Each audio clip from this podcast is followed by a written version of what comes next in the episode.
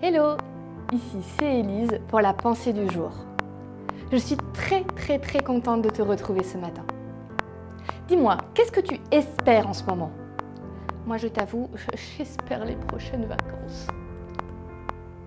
Mais c'est un beau sujet ça, l'espoir, l'espérance.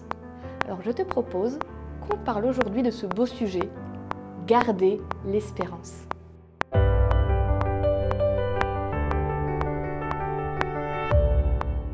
La pensée du jour se trouve dans Romains 5, le verset 4. Et quand quelqu'un est patient, il reste fidèle malgré les difficultés. Celui qui est fidèle garde l'espérance. Ah, il est beau ce passage, je l'aime bien. Mais la fin me pose question. Celui qui est fidèle, bon, ça va, je comprends, la fidélité, ok, garde l'espérance. Avoir l'espérance, je comprends. Voilà, on la découvre, on l'a. Mais pourquoi garder l'espérance? Quand j'entends garde, ben je pense euh, garde de prison, surveillant, ou alors garde d'enfant, quelqu'un qui prend soin. En fait, cette pensée du jour, elle me donne un conseil, mais juste merveilleux. Je t'explique quand tu, découvres Dieu, t'es tout feu, tout flamme, t'es à fond. T'as envie de partager ça avec tout le monde. C'est comme s'il y avait un feu qui brûlait en toi. Un peu comme quand tu viens de, de rencontrer quelqu'un ou que tu viens de te marier, t'es pouh Et après, ben, c'est toujours pareil, c'est peut-être comme les couples. Au bout d'un moment, si on ne fait pas attention, ben, ce feu du départ, ben, il a tendance à devenir de plus en plus petit, de moins en moins dédié à. On commence à rentrer dans le quotidien. Et par rapport à l'espérance, particulièrement, je me dis,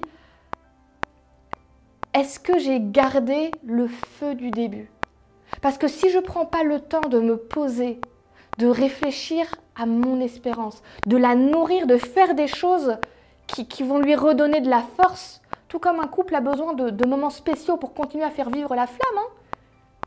Bah, j'ai peur à un moment de me retrouver à regarder ma vie et de me dire mais j'ai tout l'aspect extérieur de la religion, mais ma foi, mon espérance, elle est morte. Il n'y a plus rien. Et je veux pas ça. Alors j'ai quand même une bonne nouvelle. C'est que l'espérance, si elle donne l'impression d'être morte, c'est un peu comme quand il y a des cendres et qu'il y a encore des braises en dessous. Si on prend le temps d'enlever les cendres et de souffler, le feu peut reprendre comme avant et peut-être des fois mieux qu'avant. Donc si l'espérance à un moment s'éteint, c'est pas fichu. Ça peut repartir de façon encore plus belle. Enfin, autant ne pas passer par la période où l'espérance s'éteint et que ça reste brûlant et brillant tout le temps.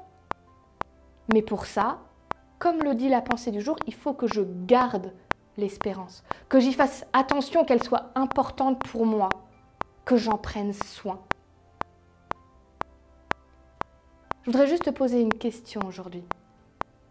C'est quoi ton espérance? Vraiment, profondément. C'est quoi ton espérance et comment est-ce que tu en prends soin